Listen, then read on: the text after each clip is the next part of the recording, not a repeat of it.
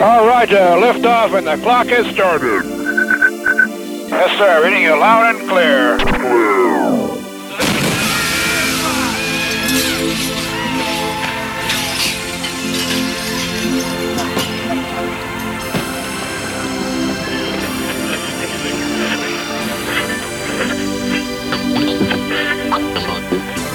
Два человека находятся в реанимации, 55 в больницах.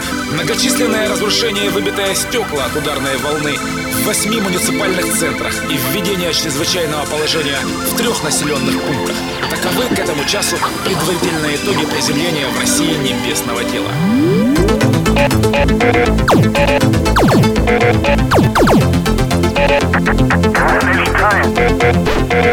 That's one of the better. And from